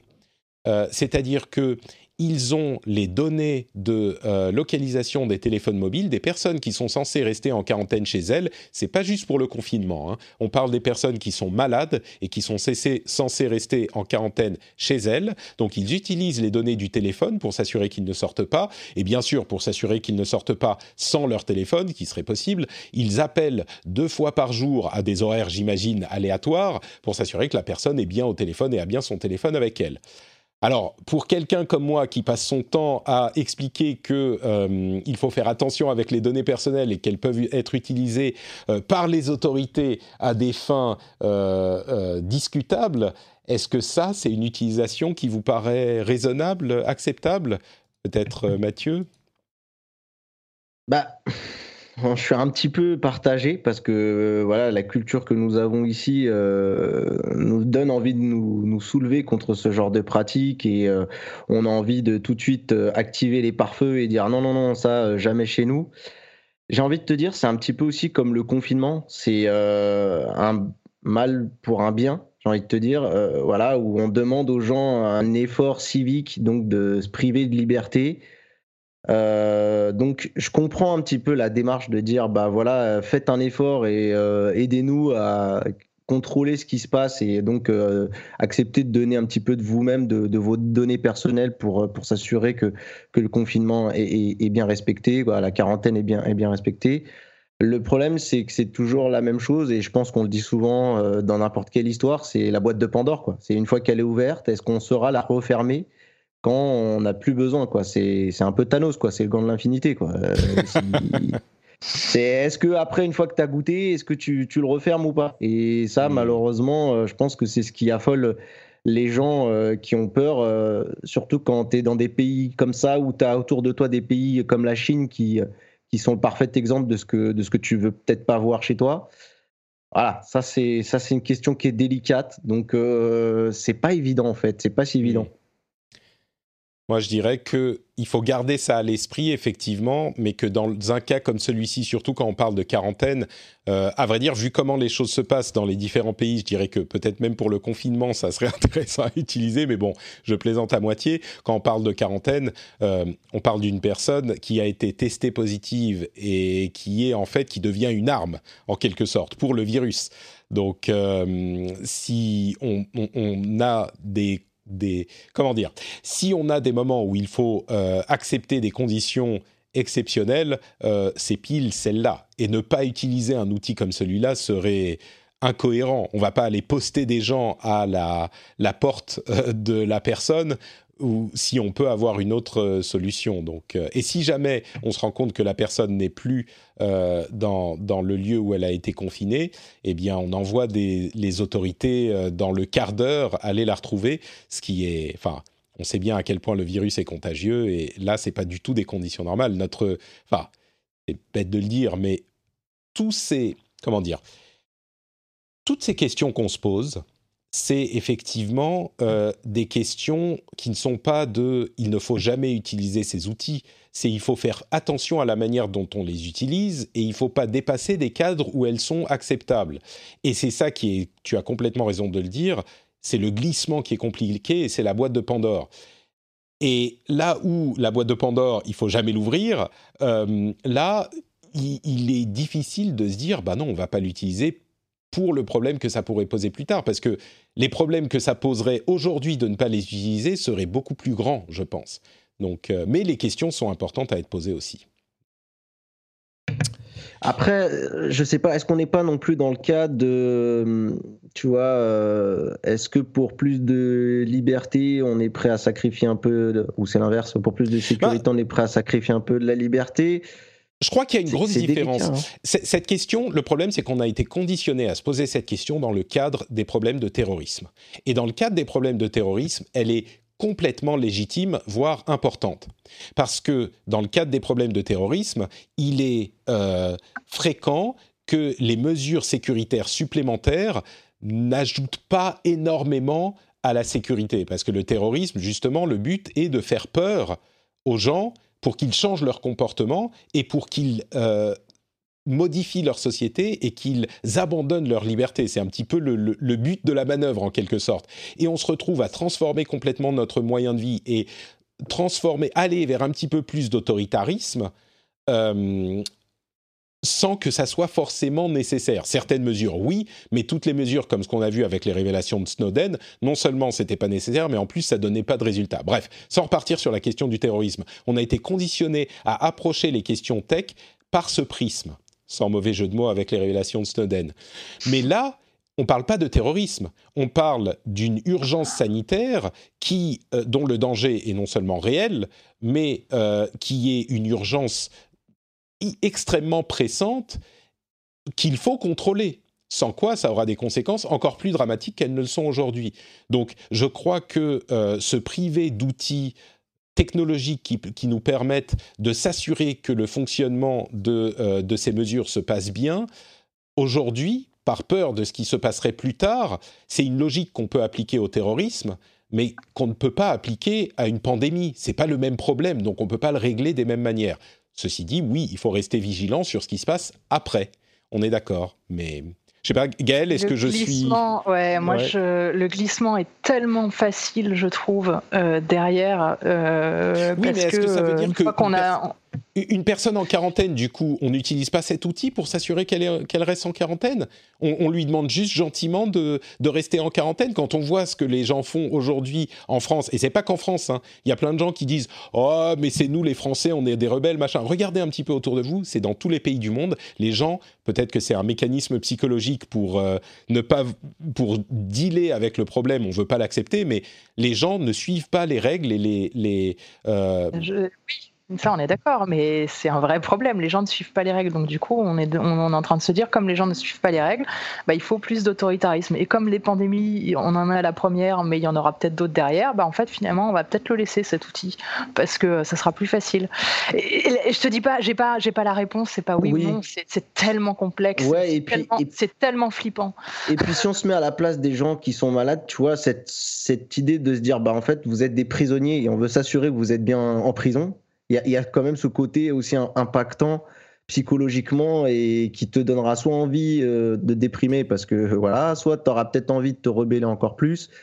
Euh, voilà, ok, je, vais, je vais, je vais me, me faire euh, un petit peu l'avocat du diable. Et là, pour le coup, c'est un petit peu ce que je pense aussi, et pousser un petit coup de gueule contre vous deux là, vous deux.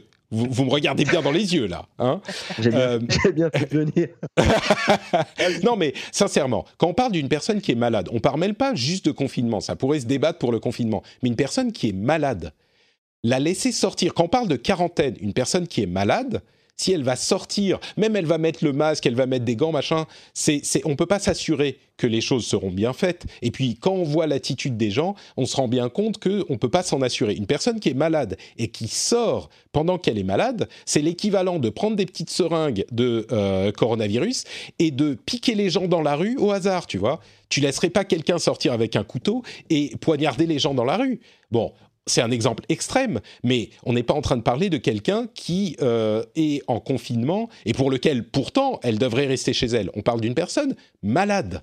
Donc, si on ne peut pas prendre des mesures extrêmes dans un cas aussi grave que celui-là, et c'est même pas des mesures extrêmes, c'est des mesures de restriction, l'alternative, peut-être qu'il faudrait euh, la, mettre en quarantaine dans un hôpital avec physiquement, euh, physiquement oui, mais on n'a pas, on n'a peut-être pas les euh, infrastructures nécessaires pour mettre en quarantaine toutes les personnes qui sont malades. On fait quoi? On, les envoie chez elles sans euh, ces mesures euh, supplémentaires. Je suis, je suis un petit peu surpris de votre, euh, de votre, comment dire, de votre hésitation là. Non, moi, c'est l'hésitation sur la façon de, de l'usage, en fait, de l'usage de nos téléphones personnels. Et en fait, si tu veux, à la limite, donne-leur un bracelet électronique, donne-leur un device spécifique, mets-les en quarantaine quelque part, fais quelque chose qui soit vraiment éphémère. Moi, ma problématique, c'est sur le côté éphémère qui risque très, très, très fortement de glisser et de ne plus être éphémère et de mordre sur euh, des, des libertés par la suite. Moi, dans ces cas-là, enfin, faisons un vrai confinement. C'est-à-dire qu'il y a les militaires dans la rue et on ne sort pas. Et personne ne sort parce que de toute façon, il y, y, en a plein, hein, des gens qui sont des petites seringues euh, volantes euh, partout. Ils sont juste pas testés. On ne sait pas s'ils sont malades. Et ils sont aussi contagieux que les personnes qui sont malades. Donc, euh, à un moment donné. Est-ce que tu es oui, porteur du virus et pas avoir les symptômes aussi Ça, on le sait. Après, c'est là où il y, a deux, niveaux. Non, mais écoutez, je comprends. Juste, juste avant que de, te laisser la parole, on parle de de, solutions théoriques là. Vous me dites ah ben on pourrait leur donner à tous des des, des, machins là, des moniteurs euh, attachés au. Si on les a pas ces moniteurs, on n'en a pas on, a des téléphones dont on peut se servir. C'est super simple. On appelle deux fois par jour, on suit les données avec une app qui est installée où on, donne l'autorisation par différents biais et on sait où est la personne. C'est une implémentation facile aujourd'hui. Les mettre Mais celui qui voudra sortir, il sortira toujours. On t'appelle deux fois par jour, ok, et t'es sorti. Enfin, tu peux quand même sortir. Bien sûr, mais c'est un moyen de euh, d'ajouter à la sécurisation de la chose. Mais pardon, Mathieu, tu voulais. Moi, je suis. pardon, vas-y. Bah, moi, je suis. Euh, alors, moi, déjà, en fait, de ce que je t'expliquais tout à l'heure, c'est que j'ai aussi le, la prisme, la vision du, de la personne malade et qui est responsable. Ça aussi, il faut peut-être pas oublier que ça sera peut-être sans doute, je l'espère, des cas, euh, euh, on va dire, c'est voilà, une petite portion de cette population qui. Allez dire des cas isolés, mais tu, tu, ne pouvais pas supporter la, la plaisanterie associée, d'accord Vas-y. Voilà, non mais je veux dire, voilà, c'est, je, pars du principe que, alors peut-être à tort, hein, que bah globalement c'est toujours euh, un petit nombre de personnes qui, euh, qui font les fous et d'autres qui sont assez raisonnables. C'est un peu ça qui m'embête, tu vois, de, se dire, bah, c'est tout le monde. Je comprends, je comprends un petit peu la démarche, mais c'est juste de dire l'impact psychologique de la personne qui dit, eh, mais moi, je, veux, je reste chez moi, il n'y a pas de souci. Enfin, voilà. Est-ce qu'on a besoin de me coller un peu une, une, une étiquette de pestiféré et s'assurer que je suis bien en prison C'est ça le truc. Après. Euh, mais c'est littéralement le cas c'est littéralement, alors pas pestiféré littéralement, mais c'est littéralement. Oui. Le, le, c'est marrant que tu prennes cette image parce que c'est exactement. Moi, j'ai un peu l'impression, et je vais vous laisser la, la, le mot de la fin, mais j'ai un peu l'impression qu'on est dans une situation où on a été tellement psychologiquement entraîné à être méfiant, qu'on est complaisant et que dans une situation de véritable urgence, on perd du temps à se poser des questions le, oh, comment dire? Non, c'est pas ça. C'est pas exactement ça. On perd jamais du temps à se poser des questions, mais il y a des moments, il faut agir plutôt que de tergiverser, parce que sinon, chaque heure, chaque minute euh, compte.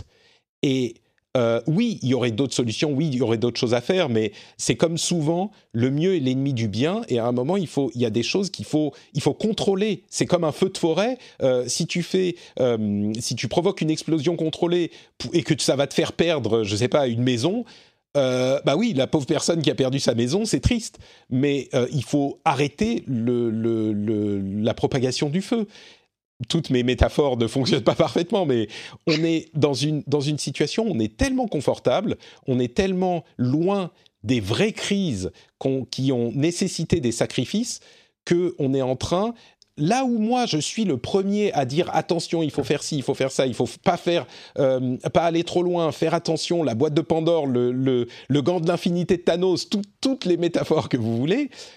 Il y a des moments, il faut aussi savoir se départir de euh, cette prudence et agir pour se poser les questions après. Et là, j'ai l'impression que euh, vous êtes dans, dans, une situation qui est plus, comment dire, qui n'est pas adapté à l'urgence. C'est ma vision de la chose. Mais je vous laisse le dernier mot et puis, et puis on va s'arrêter après ça.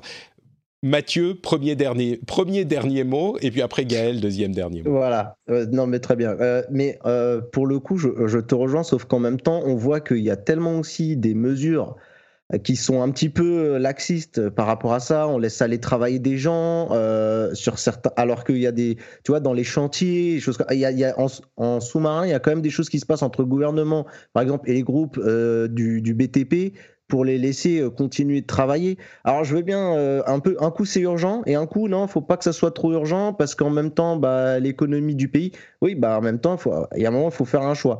Après, je, je, suis, pour moi, je suis un peu plus côté Gaël en disant, eh ben, si c'est confinement, c'est confinement pour tout le monde. J'ai envie de te dire, plus vite on sera tous confinés et plus vite, euh, eh ben, on pourra maîtriser la chose. Et euh, vraiment, je pense que c'est plus par là que ça, ça marchera. Et excuse-moi, j'ai dit, je te laisse le dernier mot, mais confinement pour tout le monde, ça peut pas fonctionner. Tu peux pas livrer la bouffe à tout le monde à domicile. C'est pas possible. Il faut que le pays, quand même, la base de l'infrastructure, si elle peut continuer à fonctionner, il faut parce que sinon, euh, c'est pas une question de sauvegarder l'économie pour l'avenir pour se faire plus de sous. C'est pas ça. Le problème, c'est qu'on veut pas qu'il y ait des émeutes dans, dans trois semaines parce que les magasins seront vides et que les, les je parlais des éboueurs la dernière fois, il y en a plein d'autres, mais et que les, les, les poubelles s'amoncellent. C'est ça le problème. C'est pas qu'on dit oh bah confinement pour tout le monde comme ça c'est réglé. Tu peux pas. Enfin bon, bref. En, attendant, on, juste par rapport à ça, on règle pas le problème parce que par exemple pour les éboueurs, ils ont pas de masque, ils ont rien, et tu vois, on en est encore euh, au stade où euh, bah, le virus, il pourra continuer de circuler librement dans le sens où il y a déjà des problèmes euh, là-dessus. Mais c'est pas comme ça que ça marche. Le, le but, c'est pas de désintégrer le virus partout. Le but, c'est de ralentir la diffusion. Et les, les, le fait de rester tous ceux qui ne sont pas obligés d'aller travailler doivent rester à la maison pour ralentir la diffusion. On ne va pas pouvoir l'arrêter complètement, c'est pas possible. Une pandémie, ça fonctionne pas comme ça. On est en phase 3, c'est ce qu'il faut faire maintenant, c'est ralentir pour que les services de santé puissent autant que possible gérer les afflux de personnes malades. Et euh, on, est, dans une situation où euh, c'est cette configuration qu'il faut mettre en place. Et ça ne veut pas dire que tout le monde doit rester chez soi, parce que... Enfin bon, bref. Bah, et tu sais quoi Comme j'ai envie que tu me réinvites, je vais dire je suis d'accord avec toi. non, mais je comprends. En tout cas. mais non, Mathieu, tu sais bien que le, débat fait le sel du rendez-vous. Oui, oui, oui, non, non, mais, mais bien sûr. Et justement, je suis aussi capable de dire qu'à un moment, tu sais faire évoluer ma pensée. Et je te comprends malgré que je reste encore un peu flippé du glissement. Mais euh, je, je comprends exactement la manière dont tu vois les choses. Bon, Gaël dernier mot pour toi. je, suis quand même content que le dernier mot pour Mathieu, au final, soit devenu, euh, grâce à mes interruptions permanentes, ouais, en fait, je suis d'accord avec toi. Merci Mathieu. Ah, le plus efficace, c'est quand tu fais des. Quand tu parles et que tu, à un moment, tu, commences une phrase, tu fais. Ah, ah. Et là, je dis, bon, ok, bon, là, il va me taper. Hein. je suis désolé, je suis désolé. Euh, bon, du coup, je te redonne, je te re-redonne l'avant-dernier mot, Mathieu. Allez, on va y arriver. Non, non, mais écoute, euh, non, vraiment, je pense que tu m'as fait évoluer sur là-dessus. Et après, voilà, je reste encore. Je pense qu'on est des traumatisés de, de, Snowden, malheureusement, mais que, bah, effectivement, quand, quand il faut faire ce qu'il faut, on fait ce qu'il faut. Et puis moi, bah, je, moi, je pense qu'aujourd'hui, j'applique les consignes euh, le mieux. Si on me dit de rester chez moi, je reste chez moi, et puis, euh, et puis c'est tout. Et puis voilà, c'est tout simple. Gaël ne cherche pas à m'interrompre pour me faire changer d'avis, euh, ça ne servira à rien. non, j'entends ce que tu dis. Le seul truc, c'est que je pense que c'est pas ça qui va changer les choses, comme tu le dis très bien. Le problème, c'est de ralentir au maximum. Et le problème, c'est que les choses qu'on aurait dû et qu'on devrait d'ailleurs encore mettre en place, qui sont plus impactantes pour moi que euh, de mettre euh, un tracker sur les gens qui sont malades, qui a priori en plus sont malades, donc n'ont pas forcément envie de sortir de chez elles parce que elles, sont malades. et c'est pas ça qui va faire que, que ça, va, ça va plus ralentir. Je pense que des, des, des mesures de réel confinement auront plus d'impact que de traquer euh, ceux qu'on a dépistés, parce que déjà en plus il faut les avoir dépistés, euh, et qui sont, euh, qui sont dépistés positifs. Donc je préfère me dire qu'on n'a pas encore utilisé toutes les mesures qui sont entre guillemets facile à mettre en place, euh, c'est-à-dire euh, un vrai confinement. Et oui, on a besoin de gens pour euh, aller nous faire à manger et, nous préparer les livraisons. Mais si on mettait des tickets de rationnement, on est en guerre, ça a été dit, on est en guerre, donc tu donnes des tickets de rationnement, les gens peuvent sortir et vont au magasin que le jour et l'heure à laquelle on leur a donné un, ticket, et, et tu livres pas tout ce qu'on peut se faire livrer chez soi, on peut continuer à se faire livrer n'importe quoi chez soi, ce qui n'est pas normal. Euh, voilà, faut ralentir l'activité et ça, on l'a toujours pas fait. Et je pense que si déjà on faisait ça, ça ralentirait bien plus que euh, les quelques trackers euh, dans les téléphones des, des personnes qui sont dépistées malades. Voilà. Bon, je, je rappelle qu'on parlait de Taïwan, hein, euh, en l'occurrence. C'est, on parle pas d'une. Peut-être que ça s'est perdu dans notre euh, dans nos discussions euh, animées. On parlait de Taïwan. Hein, c'est pas le, le la France ou l'Europe qui a mis en place ce, ce tracking des personnes en quarantaine. Euh, et puis d'ailleurs, euh, j'espère que vous aurez apprécié notre discussion experte de, de grands spécialistes en épidémiologie dans le rendez-vous tech, hein, Gaël, Mathieu et Patrick, qui savent exactement Master en maîtrise. Depuis 10 minutes, d'expertise. Exactement. Master en maîtrise. C'est ça, c'est ça, tout à fait. Et, d'ailleurs, euh, Taïwan, ils ont plutôt bien géré la chose. Donc, euh, bon, au-delà de cette euh, question du, tracking des personnes en quarantaine, c'est peut-être de leur méthode qu'il faudrait s'inspirer. Mais moi, je, je trouve que, au final, on a, je trouve que si les gens respectaient les consignes, ça serait la juste méthode. Mais bon, ça, c'est le bon mot de la fin. Exactement. Et d'ailleurs, juste pour info, il y a une news qui est tombée. Apparemment, euh, Wuhan sera ouvert le 8 avril. Euh, donc les gens vont pouvoir ressortir. Mm. Et ça, c'est plutôt cool. On vient de m'envoyer ça euh, par message. Et il y a une très belle phrase qui dit L'espoir, c'est un peu comme le virus, c'est contagieux. Donc Gardons espoir. Ouais, gardons espoir. Restons chez nous, euh, même s'il y en a qui ne respectent pas les consignes. L'important est que le plus possible le fassent. Et une fois que tout ça sera passé, vous verrez que ceux qui n'ont pas respecté, eh ben, ils se sentiront bien coupables, je pense. Euh, bah écoutez, enfin j'espère. Euh, on va conclure cet épisode. Je voudrais remercier très chaleureusement Mathieu et Gaël de m'avoir, euh, d'avoir accepté de subir ma, mon, mon, mes discussions. Un grand, grand merci à vous deux. Où est-ce qu'on peut vous retrouver sur Internet? Peut-être Mathieu euh, avant, avant, en premier. Alors, on peut me retrouver sur Internet, euh, sur Twitter déjà, à @matdosantos, M-A-T-H et Dos Santos, D-O-S-S-A-N-T-O-S. Euh, voilà, c'est mon Twitter. Et également, si vous avez un petit peu envie de, de nous soutenir, on a une chaîne YouTube euh, avec quelques camarades qui s'appelle Rester Connecté. Euh, voilà, on fait des tests de, produits high-tech et euh, là, en ce moment, cette période de confinement, on essaie d'organiser des lives. Donc d'ailleurs, dans une demi-heure, on va lancer un live sur notre, sur notre chaîne. Euh, donc voilà, n'hésitez pas à venir si vous avez envie de voir ce que ça donne et si ça vous plaît, n'hésitez pas à vous abonner en tout cas. Ça marche. On aura le lien vers ton compte Twitter dans les notes de l'émission. Et Gaël, où te retrouve-t-on? Alors, on peut faire des apéros virtuels euh, sur Facebook, sur Twitter ou sur euh, ce que vous voulez. Euh, non, plus sérieusement, mon Twitter, at gmgirardo ou at underscore fr. Et pareil, sur, sur Facebook, Gaël Girardo. Vous retrouvez ma page ou la page coud underscore fr. Et on mettra le lien vers ta page Facebook où tu partages les ressources pour l'école à la maison dans les notes de l'émission également. Un grand merci euh, à tous ceux qui soutiennent l'émission. Vous le savez, sur Patreon, vous pouvez euh, décider de donner 1, 2 ou 3 dollars ou plus si vous le souhaitez. Euh, et ça aide à financer l'émission, même ça finance l'émission. Merci à tous ceux qui le font déjà. Si vous écoutez depuis un moment, peut-être que vous pourriez vous dire, en entrant de votre jogging, cling, ah les clés, et eh ben Patrick, cling Patrick. ça, va, ça va être mon nouveau, mon nouveau, ma nouvelle tagline partout, cling Patrick. Euh, et vous avez le, le, lien dans les notes de l'émission. Et à part ça, c'est notre Patrick sur Twitter, Facebook et Instagram. Je vous fais un petit peu voyager avec des belles photos de ce qu'il y a autour de chez moi, euh, ici en Finlande, dans la forêt, sur Instagram. Si vous voulez aller voir ça, je pense que ça pourrait vous plaire. Donc c'est Note Patrick sur Instagram également. Et puis la semaine prochaine, il faut pas que j'oublie de vous le dire, la semaine prochaine, on a un épisode spécial sur le dossier médical partagé. Comment il fonctionne, qu'est-ce que c'est, d'où il vient, pourquoi il est intéressant, pourquoi il soulève certaines préoccupations euh, de différentes personnes, pourquoi est-ce qu'il est pas adapté assez, pas adopté assez vite peut-être, une discussion très très intéressante qui n'est pas directement liée à euh, l'épidémie, évidemment. On avait prévu de faire cet épisode il y a bien longtemps avec Florent, mais euh, c'est quand même un sujet intéressant pour les questions de médecine. Donc ça, ça sera l'épisode qui sera disponible la semaine prochaine. Il est déjà disponible pour les, euh, les auditeurs qui soutiennent l'émission, pour les patriotes.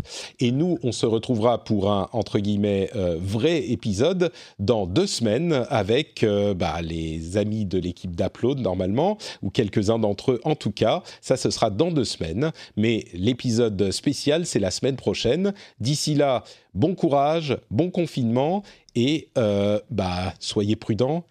Et si vous voulez écouter le rendez-vous jeu, on aura un épisode assez cool là euh, dans cette, euh, cette semaine. Le rendez-vous jeu continue à vous épauler aussi si vous avez du temps. Vous pouvez passer un petit, un bon moment avec nous pour cette émission également. On vous fait des bises et à très vite. Ciao ciao.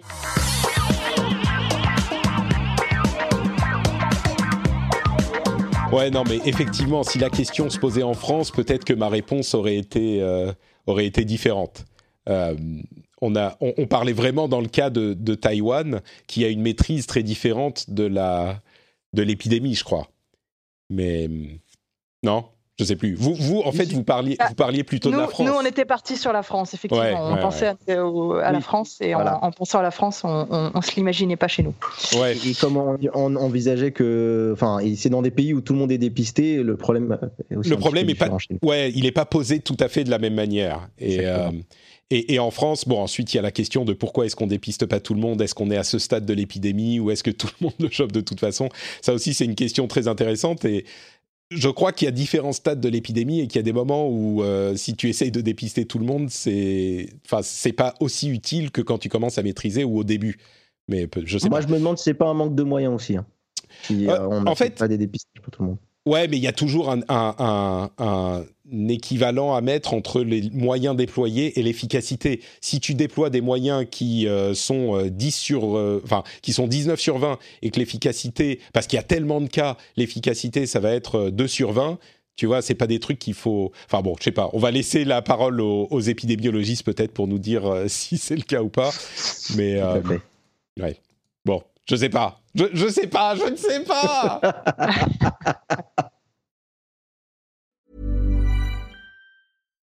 the number one selling product of its kind with over 20 years of research and innovation. Botox Cosmetic, out of botulinum toxin A, is a prescription medicine used to temporarily make moderate to severe frown lines, crow's feet, and forehead lines look better in adults. Effects of Botox Cosmetic may spread hours to weeks after injection, causing serious symptoms. Alert your doctor right away as difficulty swallowing, speaking, breathing, eye problems, or muscle weakness may be a sign of a life threatening condition. Patients with these conditions before injection are at highest risk. Don't receive Botox Cosmetic if you have a skin infection. Side effects may include allergic reactions, injection site pain, headache, eyebrow and eyelid drooping, and eyelid swelling. Allergic reactions can include rash, welts, asthma symptoms, and dizziness. Tell your doctor about medical history, muscle or nerve conditions including ALS or Lou Gehrig's disease, myasthenia gravis, or Lambert Eaton syndrome and medications, including botulinum toxins, as these may increase the risk of serious side effects. For full safety information, visit BotoxCosmetic.com or call 877 351 0300. See for yourself at BotoxCosmetic.com.